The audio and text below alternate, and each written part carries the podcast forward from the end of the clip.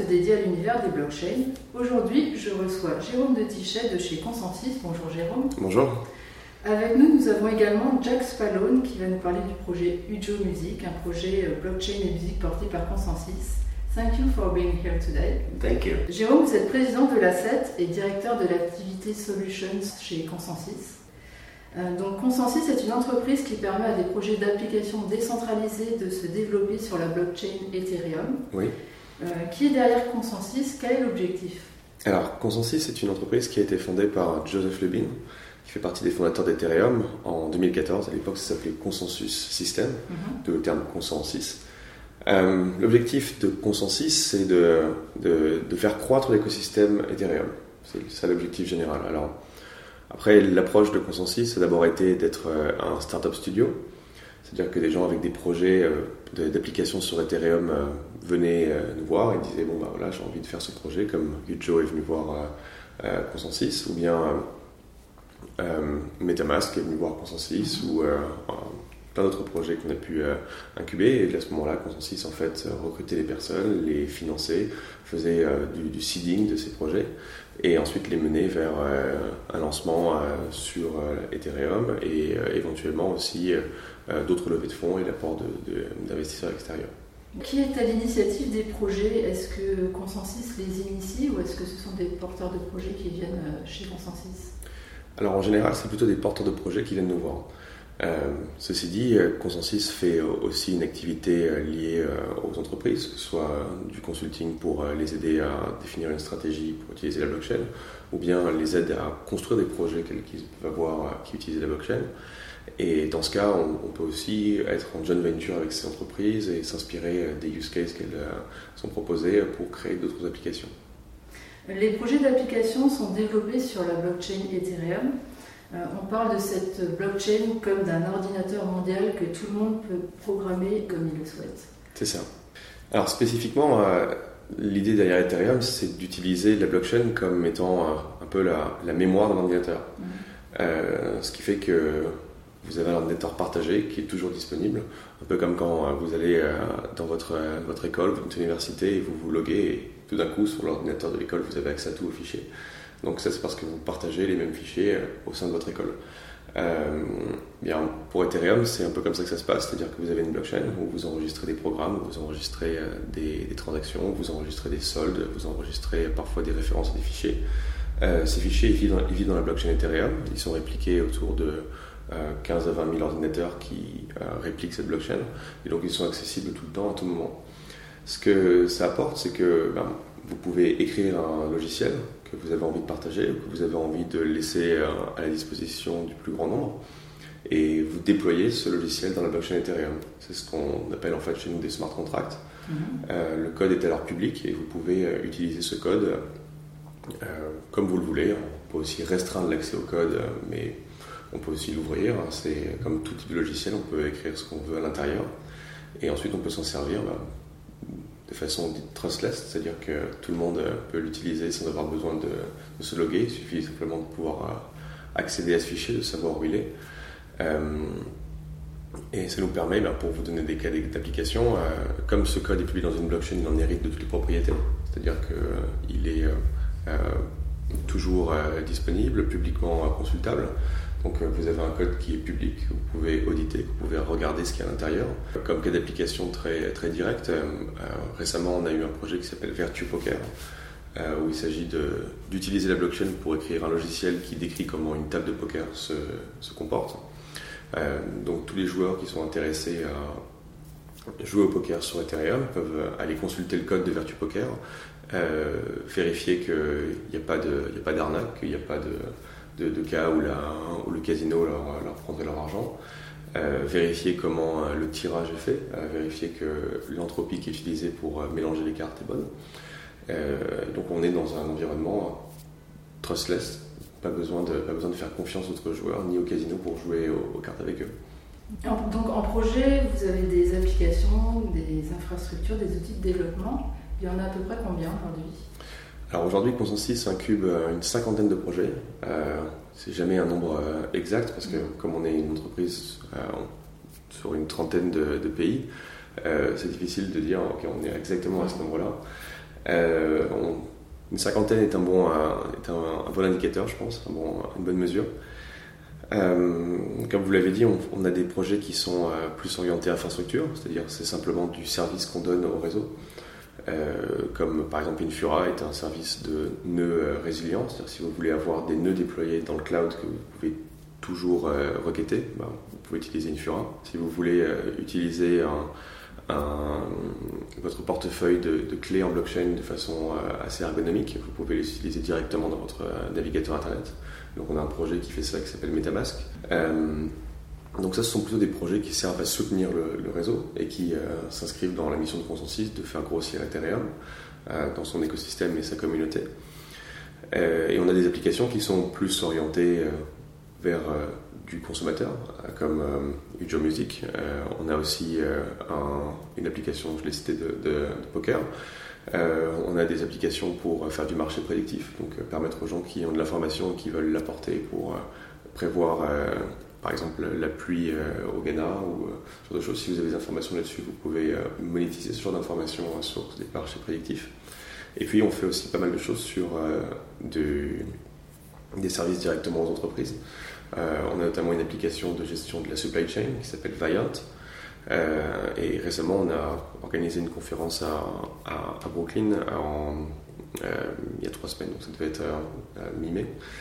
Dans laquelle on a, on a, fait la traçabilité d'un thon qui a été pêché au Fidji jusqu'à Brooklyn avec les dizaines de différentes parties qui ont participé à cette, à cette, à cette livraison. Euh, donc on se sert de la blockchain pour absolument tout. On n'a pas vraiment de, prisme pour euh, dire euh, ça c'est un, projet sur lequel on va travailler parce que c'est cette industrie, parce que c'est celle-là, parce que c'est pas celle-là. En fait, on, regarde tout type d'industrie, on regarde tout type de, projet et on s'intéresse à voir comment la, blockchain peut être appliquée pour résoudre des problèmes qui existent sur ces industries aujourd'hui. Et ensuite, on crée des plateformes open source pour permettre de les résoudre. Donc vous avez parlé des smart contracts. Euh, quand on parle d'Ethereum, on pense aussi aux ICO, donc les Initial Coin Offering. Mhm. Est-ce que les projets portés par Consensus utilisent cette méthode de levée de fonds? Alors certains l'ont utilisé aujourd'hui. Euh, on a eu euh, Virtue Poker par exemple a fait une, a une ICO. on a aussi un autre projet de marché prédictif, donc Gnosis qui a fait une ICO aussi. Euh, on a actuellement un projet de, cartographie euh, avec des incitations aux utilisateurs à apporter justement euh, des informations sur la géolocalisation et ce qu'on trouve à ces géolocalisations. Ça s'appelle Foam, qui va certainement faire une essai aussi. En fait, c'est un moyen de financement assez naturel pour des projets en blockchain. Donc, pour nous, à partir du moment où on est capable de construire un modèle de token qui est viable, c'est un modèle de, financement qui était envisagé. Euh, tout à l'heure, je citais notre plateforme de supply chain qui s'appelle Viant. Euh, celle-ci, on, a peu euh, de, velléité à trouver un modèle de token qui soit vraiment utile. mais si on en trouve un, ce serait intéressant de les amener en ici aussi.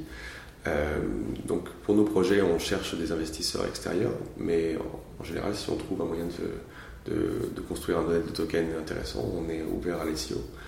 Et on a été parmi les premiers à faire des ICO pour nos projets, mm. euh, forcément puisque Consensus est assez vieux sur Ethereum maintenant. Euh, et on s'inscrit aussi dans une approche de mise en compliance de ces euh, opérations financières. Au niveau des États-Unis, on a un projet qui s'appelle Blogging Project qui travaille avec la SEC pour trouver une façon de faire des ICO de la, la plus compliante possible. C'est-à-dire que si vous voulez participer aujourd'hui à une ICO euh, qui est organisée par Consensus, vous allez passer par une vingtaine de questions qui euh, vont essayer d'estimer à quel point vous comprenez le projet sur lequel vous investissez, à quel point vous comprenez comment la blockchain Ethereum fonctionne. Euh, l'idée étant que de, filtrer pour ne pas avoir des investisseurs individuels qui sont juste intéressés par la spéculation à court terme. Et on vérifie aussi des déclarations au niveau de la situation financière de l'investisseur euh, on essaie justement de faire du, scoring sur les, investisseurs pour s'assurer qu'ils participent à ces SEO en connaissance de cause. Et euh, aujourd'hui en Europe, euh, on participe à la réalisation de l'Observatoire européen de la blockchain et on essaie aussi de, pousser ces bonnes pratiques au niveau européen. Donc Consensus, c'est aussi une activité plus corporate, euh, accès entreprise. Est-ce que vous pouvez nous en parler un petit peu? Oui, c'est spécifiquement l'activité euh, euh, dont je m'occupe en France. donc Consensus, c'est de trouver de nouvelles applications pour la blockchain Ethereum. Toutes les applications ne, viennent pas à nous avec des professeurs d'affaires qui ont des idées. et on sait que beaucoup d'entreprises regardent la blockchain avec beaucoup d'intérêt et ont envie de, trouver des applications pour euh, leur use case, leur processus métier. Euh, dans ce cas, Consensus c'est un bon interlocuteur si euh, vous cherchez de l'aide pour réaliser votre proof of concept. Et à partir du moment où votre proof of concept a des velléités de devenir un MVP, voire potentiellement de, de changer, de transformer votre industrie, on est là pour vous aider, on est là pour co-investir avec vous si ça vous intéresse et on est là pour vous apporter tout notre soutien pour que ce projet soit un succès. Merci Jérôme. Euh, nous allons maintenant présenter le projet Ujo Music euh, avec Jack Spallone qui est avec nous. So, how did you come to be working in blockchain and music? Ah, yes, this is the age old question. Um, everyone's how did you get into blockchain story? Mine, uh, mine started from music. I come from a music background. I worked in live events before getting over to the management side of artists. And it was after both leaving live events and then again leaving management that, uh, with my interest in Bitcoin and its potential for social change, um, I was interested in how we could organize Bitcoin to create markets around musicians that could be programmed into the future. Uh, simple things like rewarding fanship early on that could pay dividends later on uh, if that artist was to blow up as well as using some sort of value exchange such as Bitcoin uh, to actually invest or stake in the likelihood that something would become popular. Uh, so, not only music groups, but also music releases, songs as well. Uh, this is back in a time when music was dominated uh, popularity by blogs, by Hype Machine, and, and it was largely a SoundCloud world before Spotify had become the ubiquitous consumer option. Um, then, very quickly, after being inspired by the marriage of both decentralized currency and music, the, the industry dialogue and music had quickly been driven down towards data rights and, and how can we use a blockchain to store the information around uh, rights holders and actually necessitate payments based on that. Um, well, that was sort of mythical. Um, you don't necessarily need to store that information in the blockchain, but you could, however, have a blockchain usher in that, that licensing logic. So I was particularly interested in that because that sat underneath the very thing I was trying to better understand. Um, if, if, if you can actually have a container for, for who a human is on one side as a rights holder and who a human is on one side as a listener, and bundle some certain policies together between them, and then start to just have provenance chains of their interactions. Well, that was not only achieving my initial conception of, of the relationship between blockchain and music, but it was taking it steps further and creating new market opportunities as well. Uh, that was a few years ago, and it was actually right before Ethereum came out. And when Ethereum came out, all those ideas became crystallized and seemed inevitable. So ever since, been working on blockchain and music. So Ujo aims to use Ethereum to put the musician at the center of the music industry. Can you tell us about the project? Yeah, so I think that very thing that you just said, putting the music musician at the center of the music industry is important to know because right now we have a very, very stretched out uh, supply chain for the music industry. It's both stretched out among many parties, but it's both stretched out across infrastructure that is decades and in some cases over a century old. Um, we have an analog world which has copyright policies come in they define rates for the written part of a song, and then the recordings can be reused. And these things adapt. These, these copyright laws adapt. The, the publishers and how they operate in the system adapt, and the record labels adapt so that they can service and create the recorded music business as we know it. But through the 30s, 40s, and 50s, this becomes very entrenched, and then we see the explosion of rock and roll because we have very established infrastructure and channels to create music as a commercial commodity. Um, so this perpetuates even forward, and we don't necessarily have musicians at the center of control, whereas we do have them at the center of limelight. Um, we instead have record labels who manufacture this music, publishers who can control the licensing of the composition side. Uh, take that even further, and we move into the age of MTV and in the very early 80s. So sync licensing comes onto the scene, and now we have a new player uh, in that supply chain. I take that a little bit further, and this whole time we have changes of formats. We have we go from vinyl to tape to CD, and all along the way we have companies come in and companies go out on the distribution side and the manufacturing side.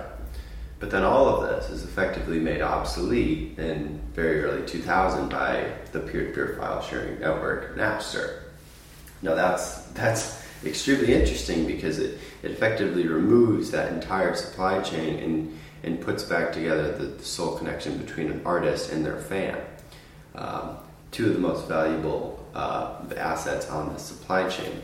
But it doesn't go to say that there was no value added by a publisher, by a label, by the collecting societies who are oriented by those copyright uh, laws territorially but it rather has to reposition or reorient them in how they operate. But unfortunately, as pervasive as digital media and internet technology has been over the past 20 years, the music industry has had to play a rather reactive game than a proactive game. Innovating has been difficult, and typically it's come through the act of disruption and not through an act of deliberation on behalf of the music industry itself. So, what blockchain has done is drawn a line in the sand for this constant, this constantly challenged supply chain and says, hey, we now have a way to fundamentally reimagine how we can organize this supply chain of music and all the parties involved onto a digital supply chain in which whether we trust each other or not, or want to work together or not, we can all just defer to this shared, reliable infrastructure. So the obvious use cases are using smart contracts to divide royalty payments. But that's just one little component of many things that could be achieved using that theoretical shared infrastructure. So, how can UJO improve the music business for artists and consumers? So, in many ways, um, in many ways. So today, what we're doing um, is is very one-dimensional. We have a product that sits on top of the UJO platform now. It's called the Creators Portal. Any artist can come in that is wholly unencumbered, and I, and I will say why. Uh, but if you do not uh, have a label deal, if you don't, do not have a publishing deal, um, and you are the sole owner of the written work and you are a sole owner of the recording, um, and you are not registered with a uh, collecting society in your local territory, you can upload your music without any extra manual intervention on our side. Um, register yourself with a wallet address, register your music group, and then register a release. And those three things are very specifically separated in our ontology because a, mu- a person can go between music groups and it doesn't need to be attached to a music group to be on a certain song or a release. Music groups may have people that are not on every song, and some songs obviously can have many different types of people on them. So it's important in a, in a future proof thinking to have those three separated. But after an artist gets through those three things, they then get to a page where, looking at the release in a preview page, they can set a rate in Ether that has an oracle that correlates it to some fiat amount, uh, the dollar, a euro, whatever your preference is, and you can effectively list your music to be sold. That's not very exciting. Bandcamp does that. Anyone can you know, go out and explore that with Web 2 technology.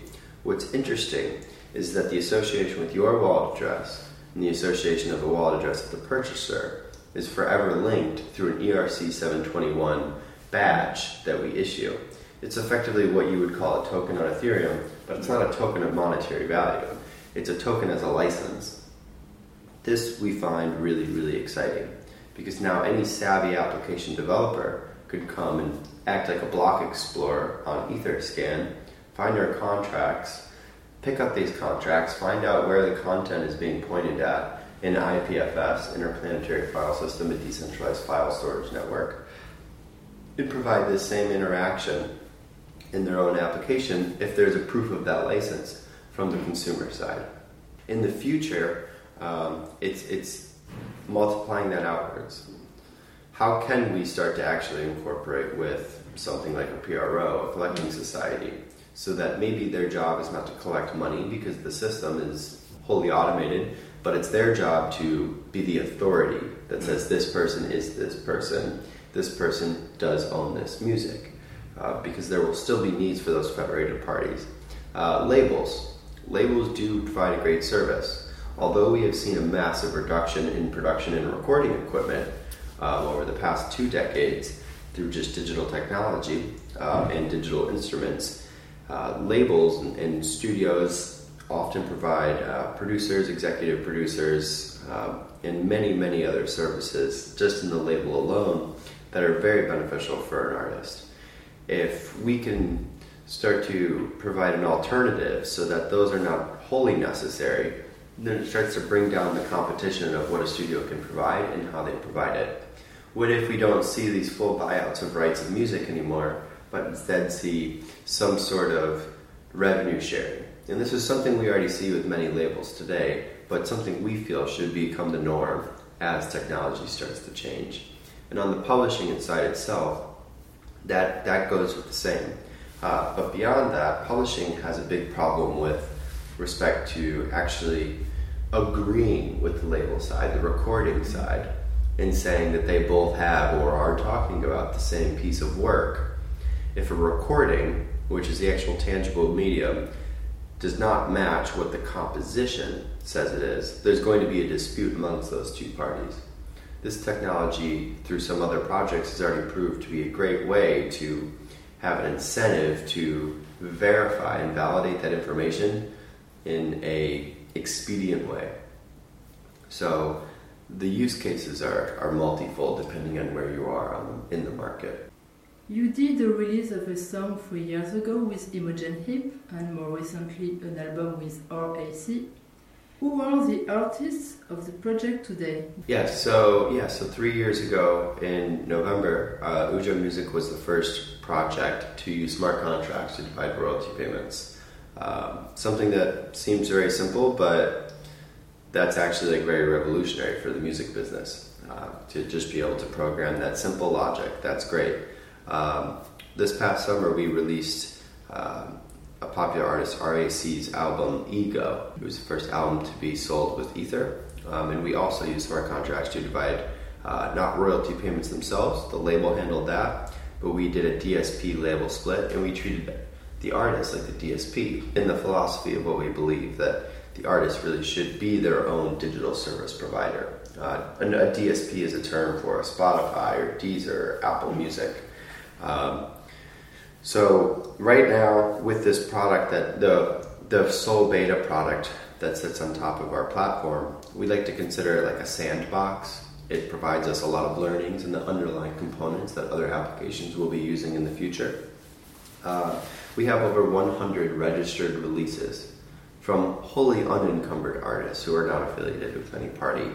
But this is something that we're already working with on changing. Uh, we're working on actually talking, we're talking to catalog owners and working on migrating their catalogs into a more programmatic uh, licensing network, which is something I'm very excited about. And once built and put into place, we can actually have the rights holders, the creators, come in, register themselves with their works, and then be paid uh, more immediately, more transparency, more transparently, but also in an aggregated way across applications. Ujo is now on mainnet. Artists are paid in real crypto. Are people ready for that?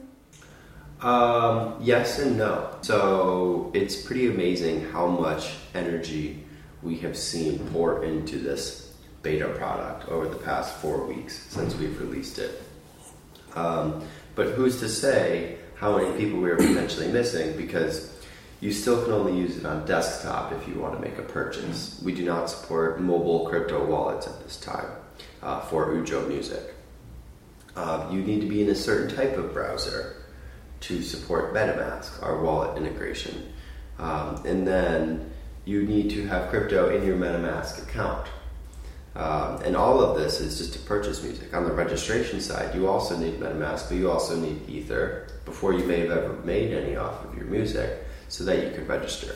So within our own roadmap for that product, we plan to one obfuscate the interaction with Ethereum on the supply side so that artists can come in and they don't need to pay any small gas fees to register those individual objects onto Ethereum uh, so that there's no lift there and then they can just start collecting money and then go forth.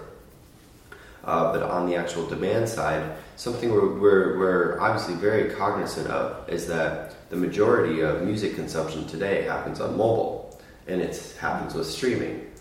So we're not trying to pedal backwards on what the de facto consumption model should be, but rather what we have now, just the digital download, take the file, is a very, very lightweight shortcut to get some of the underlying licensing and component logic that we've built out on the market, tested, validated, so that we can quickly iterate on it, and then actually begin to support things that are more in line with the offer, with the environment that people consume music in today. So, Ujo wants to create a new licensing marketplace as well as gamification. Yeah, so so that's two things, um, and a little bit of which I've alluded to today. Um, on the one hand, we have the licensing marketplace, which is solely a supply side thing.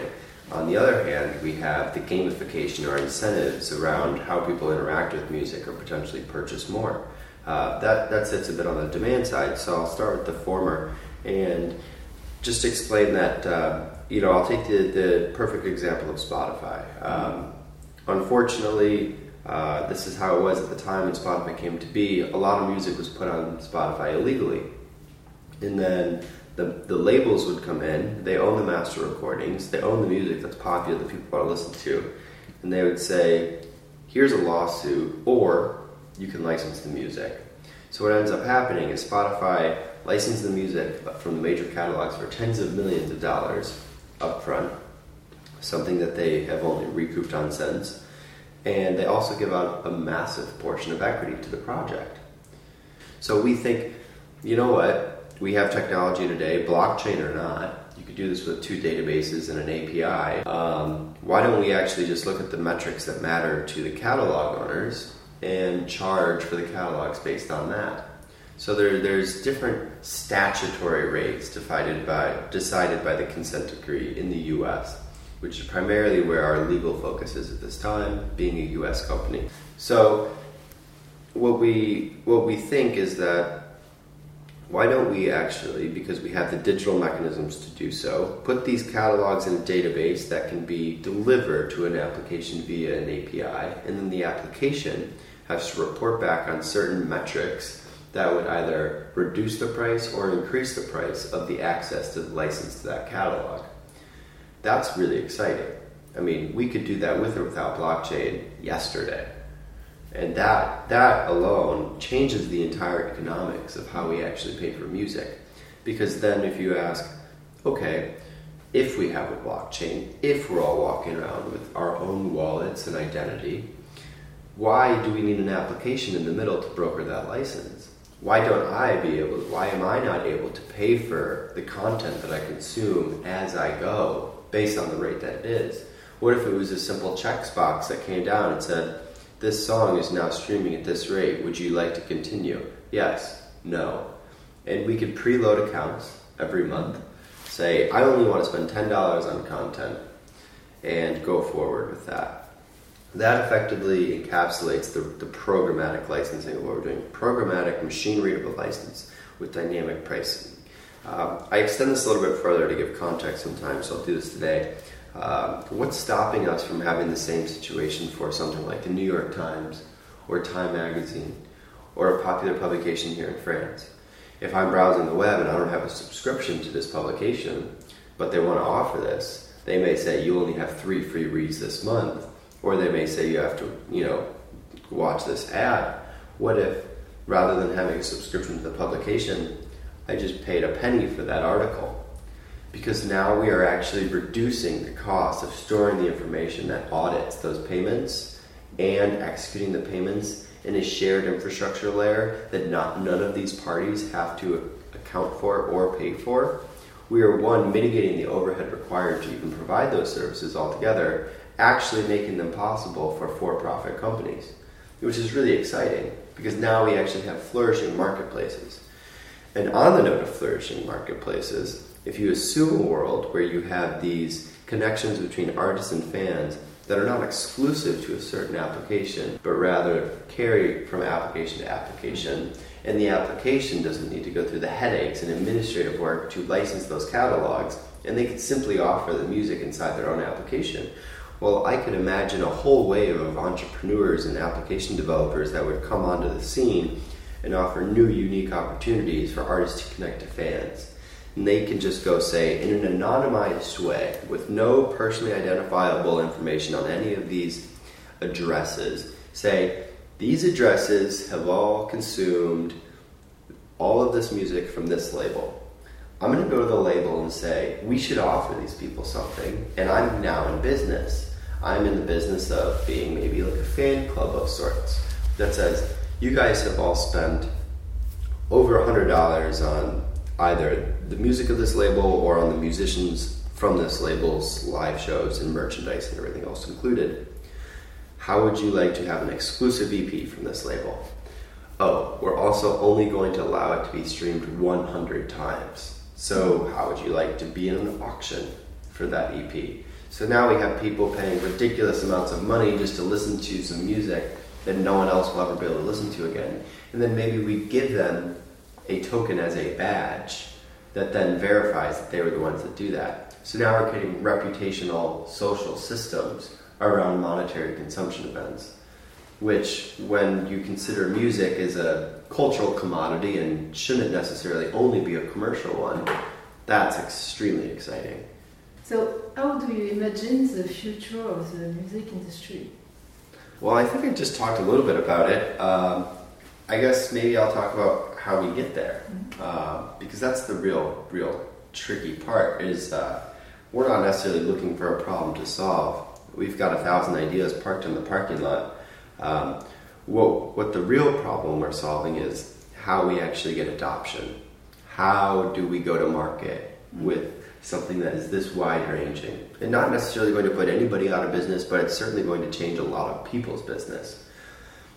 Right now, we've taken an approach for, for more the more than the past year. It's just focusing on that supply side.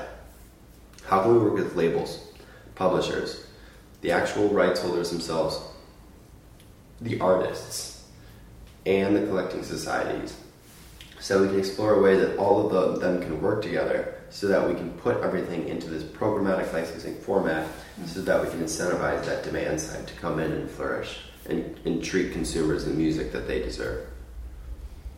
So thank you, Jack and uh, Jérôme. Thank you.